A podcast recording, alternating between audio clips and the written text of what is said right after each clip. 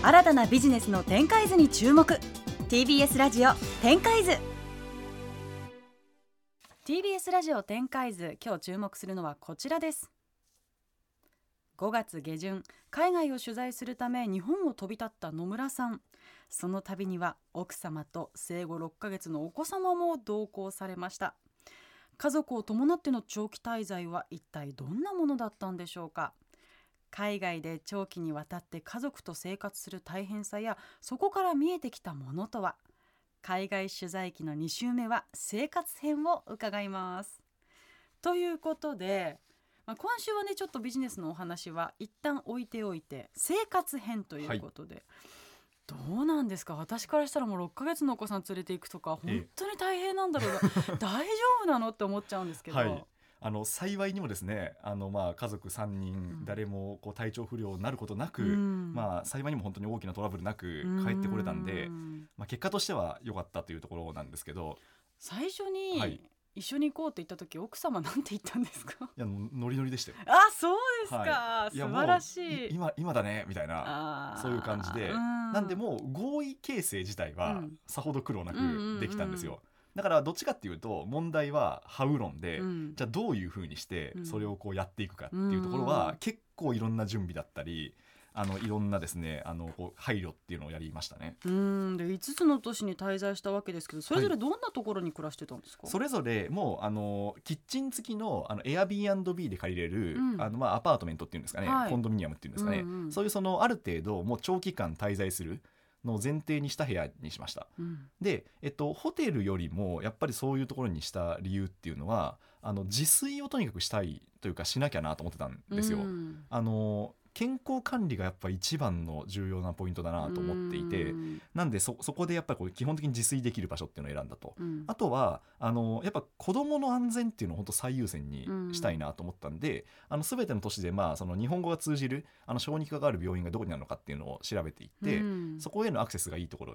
っていうのをできるだけやりました、ね、なるほど。そこ最優先だったわけですね。そうですね、まあ、あと生活なんであの洗濯機乾燥機があるかとか、うん、あと、まあ、これちょっと途中からあのなんでしょうね。あの子供がハイハイでいろいろ動き始めたんで、うん、あのちょっとそういうようなハイハイしても安全そうなスペースがあるかとか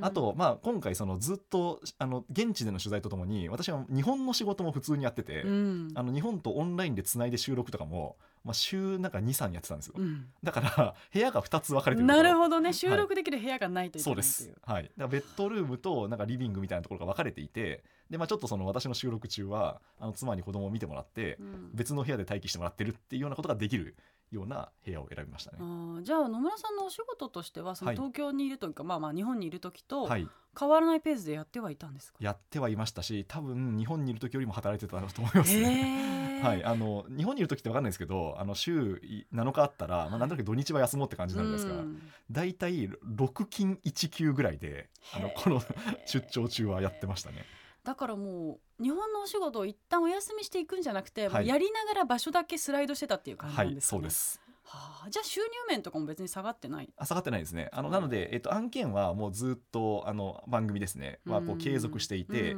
でまあそれであの私が出るものに関してはリモートで収録をして、まあ、あとはその私の会社でこうスタッフの皆さんにあの現場を回してもらうっていう案件もたくさんあるんで、まあ、その場合はあのできるだけこうオンラインであのそこにまあ指示だったりとかやり取りをしていってちゃんとその現場が回るようにして。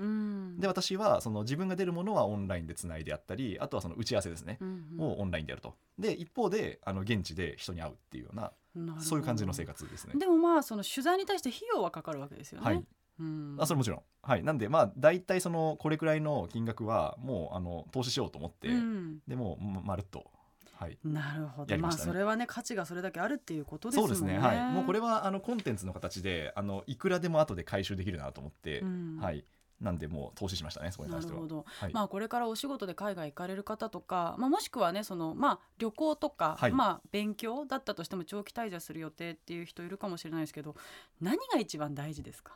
えー、っとですね。なんでしょうね、えっと、まず立場によって結構違うんですけど、うん、子連れっていうところと、単身っていうところで、多分その全然違うと思うんですよ。うんうん、で子連れに関しては、えっとまあ、ちょっと逆説的なんですけど安全第一ですねやっぱり。あの私もともとあの一人旅とか好きで、うん、あのバックパッカーとかよくやってて、うん、でその時はもうなんかドミトリーみたいなところに泊まって、はい、であの安いバスで移動するみたいな感じだったんですけど、もう今回はもう真逆に振りまして、もうできるだけ安全に移動する、あのまあ、配車アプリあの結構現地はタクシーが安いんで、うんうん、基本配車アプリで車で移動するとか、あとそのあんまりこう環境が悪そうな空気が悪そうなところは選ばないとか、うん、もうそういう感じでやったんでその子連れの場合は安全第一っていうのが大事。まずは健康でみんな帰ってくるっていうのがすごく大事。で一方で、えっと、ある程度こうリスクが取れる立場、まあ、大人だけとか単身みたいな感じだったらやっぱ人に会って話を聞くっていうのが一番大事ですね。あのなんでしょうね。これはその、まあ、日本人の方でもいいですし特にこう、まあ、現地の方になんとかこうアクセスをしていって話を聞いていくとやっぱこうなんでしょうね。検索したんじゃ出てこない情報っていうのがいっぱい出てくる。あと検索しても出てきすぎてどれが大事なのか分かんないとかありますよね。ありますねありますね。はいあとそのなんとなく言われているんだけどあ本当にそうだったんだみたいなことっていうのも結構確信が持ったりするんですよね。まあ、さっきのその製造業がだんだんとちょっと存在感が低下していって、一方でその小売りとかあの流通？っていうのがその伸びているっていう話あ先週言った話ですね、うん、に関しては、えっと、なんとなく記事で読んではいたんだけど、うん、実際見ると本当にそうだみたいなことっていうのが分かったりするのでその辺りがやっぱ出張で大事ですね。はい、そのお子さん連れに対するそのなんでしょうね生活のしやすさっていうか、向こうのホスピタリティってどうなってるんですか？これはですねもうなんか日本だけ特殊なんじゃないかと思うぐらいどの国でもよくしてくれたんですよね。でなんか具体的にはあの、まあ、例えばベビーカーとかその抱っこ紐に入れて子供をあの移動と一緒に移動するわけなんですよ。うん、でそうすると本当にこう街ですれ違った人が結構なんかいかつい警備員の人であっても結構笑いかけてくれるんですよね。なんか例えばショッピングモールのに立ってるとかあの駅に立ってる、まあ、いかつい警備員さんとかなんなら警察の方、うん、あの銃とか持ってるんですよ、うん、方が「ハロー」みたいな感じで「はーい」みたいなそんな感じで言ってくれるっていうのがこれ5カ国とも共通してました。であとはあのなんでしょうね電車の中に抱っこ紐でやっぱりこう入っていくと結構皆さんあの席を譲ってくれたりするんですよね。でまあベビーカーを持っていてもちろん畳みますけど、うん、あんまりこう嫌がられるあんまりとか全く嫌がられることもなくて。でまあこれまあ本当に言葉を選びながら言いますけど 結構日本だと肩身狭い思いするじゃないですか。そうなんですよね、えー、なんか聞きますけど。結構するんですよね。でまあもちろんそれはあのそもそもスペースが狭いとかちょっとやっぱみんな心に余裕がないとかいうのがあるのかもしれないんですけどやっぱそのなんか肩身の狭さがある一方ですごくやっぱその子連れってことにこう歓迎とかウェルカムされている感じがすごいするんですよね。もうその総論ウェルカムみたいな。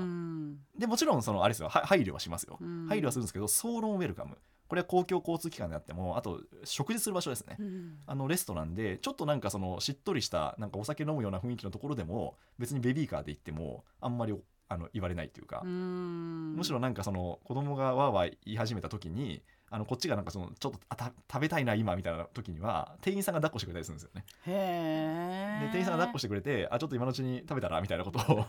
言われたりしました。へえ面白い、はい、なんですかねそれって、まあ、まず子供の数が圧倒的に向こうの方が多いのかな。まあそうですね多分人口構成はまずあると思いますね。あの若い人が多いっていうところとあとあの一個思ったのは、えっとまあ、今回言った5カ国ってどの国もやっぱこう多民族というかあの基本的にいろんな人種の方がいるっていう環境なんですよ。でそうすると、えっと、隣で自分と全然違う行動をとってる人がいたとしても身なりとか行動が違う人がいたとしてもみんな気にしない。なるほどね、はい、っていうところがあって、うん、で日本の場合はやっぱこう割とあの共通性が高いというかだいぶ高いじゃないですか、うん、あの100%一緒とは言わないですけど、うん、だいぶ高くてそうすると自分の価値観をなんとなく隣の人も持ってるだろうみたいな、うん、そういうなんていうか暗黙の了解があるから、うん、ぜちょっとそのイレギュラーな行動を取る人に対して結構目が厳しくなるっていうのはあると思いましたね。なるほどね、はい、だからすごいあの思ったのはあのやっぱ帰国した時の最初の私のああ日本だっていう違和感が結構それでみんな日本人だと思ったんですよ。で逆にその帰国してすぐにあの空港近くのコンビニに行ったんですけどコンビニってまあ店員さんも日本人だしお客さんも日本人。で、えっと、お客さんとして、えっと、インド系かな？多分そのそういうちょっと褐色系の肌の方が入ってきた時に、うん、ちょっとなんかあのむしろそっちの方がしっくりきたんですよ。だからあだいぶ80日間そういう環境で過ごしてると、うん、むしろいろんな人種がいることが当たり前になってくんだなってことは思いましたね。うん、なるほどね。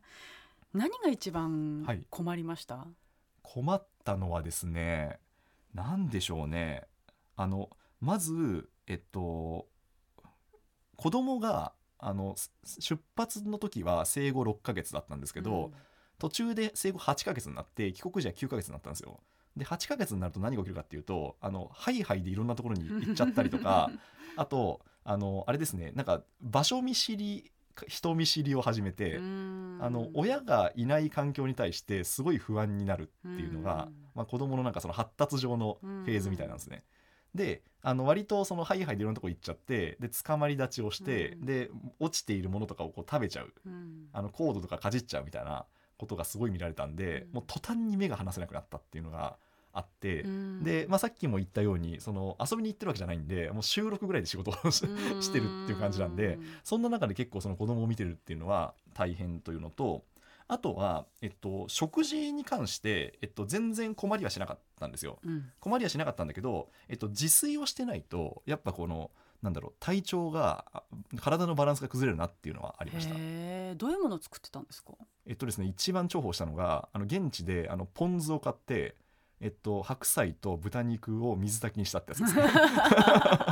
いいですね。はい、あとあのあれですよねあのお米をあの電子レンジで炊けるような、うん、あのこうすごい簡単な調理器具を持ってったんですよ。うんうんでもう基本白米を炊いてそれで食べるっていうのやってたんですけど、うん、それはなんか本当に生活助けられましたね。うん、で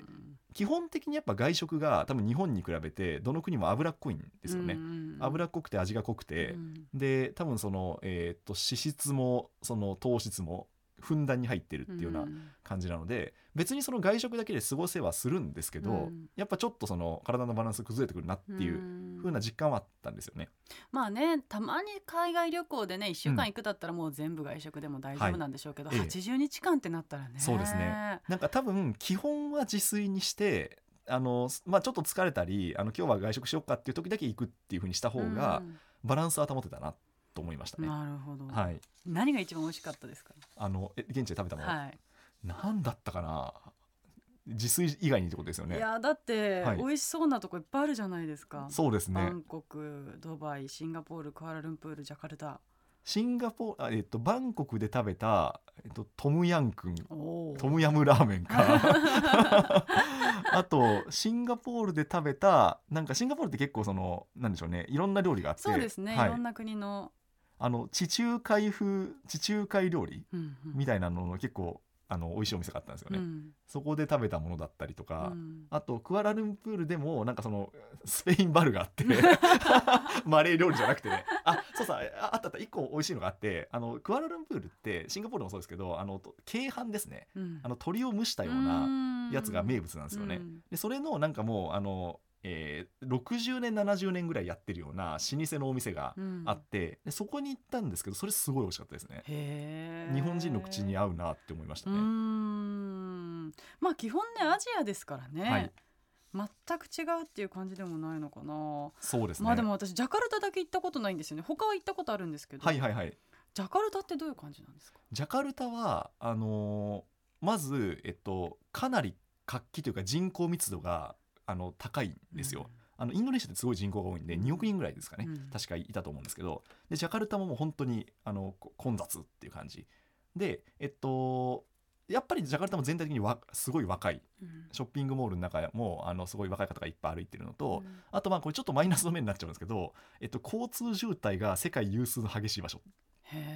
がジャカルタなんですよね。なるほど、はいで最後に1個ちょっとあの話したいことがあって、はい、あのいろんな、まあ、前回その50人ぐらい取材させていただいたって話をしたじゃないですか、うん、で1個すごい受け取ったメッセージがあったんですよ。うん、でこれ何かっていうと、えっと、比較検討しすぎると人は動けなくなるってこと。比較検討しすぎると,、うんとつまりなんですけど例えばえっとまあ、例えば転職とかあったとするじゃないですか、はい、で転職があったとしてまあ、現職今の会社にとどまるあの人生っていうのがこれでで、えっと、転職した人生っていうのがこれででそれぞれ多分その年収がどうなるとか、うん、自分のその仕事がどうなるか、まあ、比べたくなるじゃないですか。うん、で例えば会社であっても、まあ、A 社とあ、えっと、フラットに選ぶとすると A 社と B 社 C 社どこに入ろうかみたいな話とか、うん、あとなんだろうな、えっとまあ、生活も結婚やったかもそうかもしれないですね、どの人とあのご縁があるかみたいな話があってでついついいろんなオプションを我々は比べたくなるんですよ。仕事の上ではやっぱそれって求められる態度なんですけど、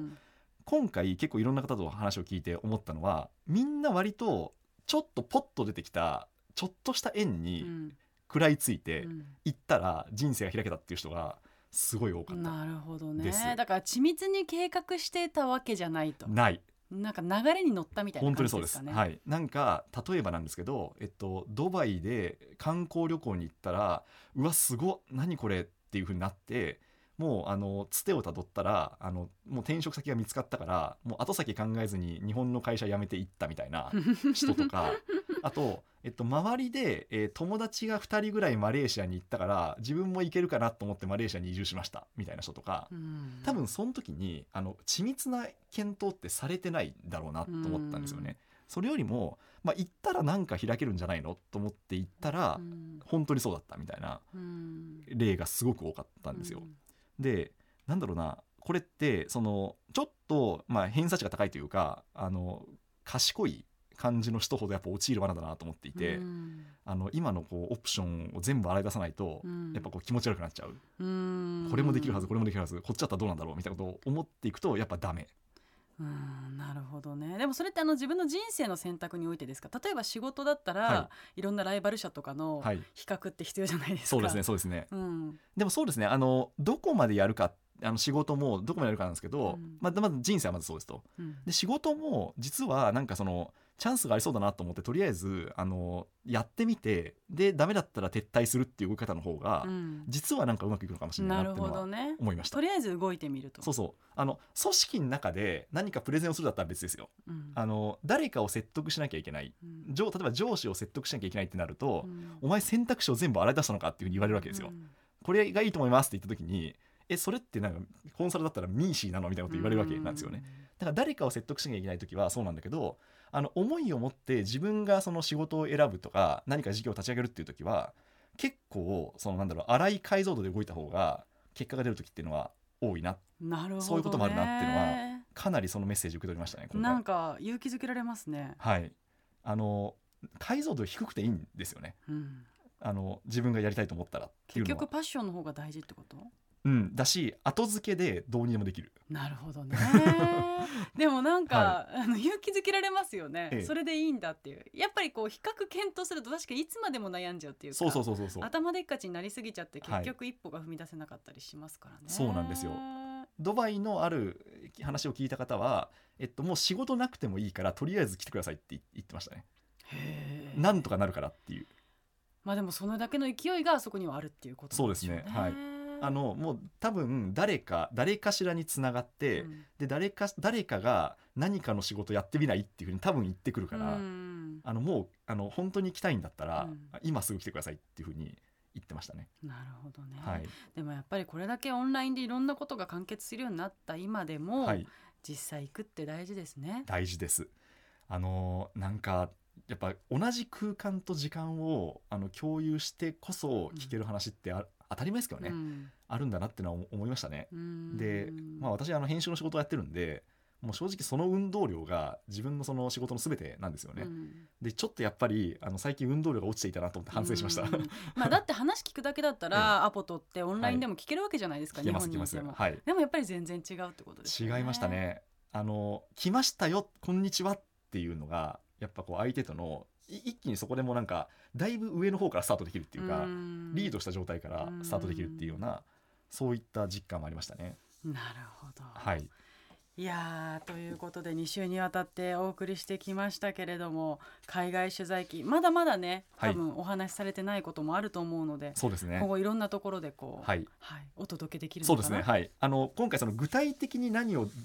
聞いたっていう話は全くあの、えっと、個別具体な話については言ってないんで、うんはい、それについては私のポッドキャストの「ニュースコネクト」っていう番組があるんですけど、うん、それでどんどんどん配信をしておりますのでよかったら聞いていただければ嬉しいです、はい、ぜひ皆さんチェックしてみてください、はい、ということで今週は先週に引き続き野村さんの海外取材記を伺いました。ありがとうございました。ありがとうございました。TBS ラジオ展開図宇賀なつみがお送りしています。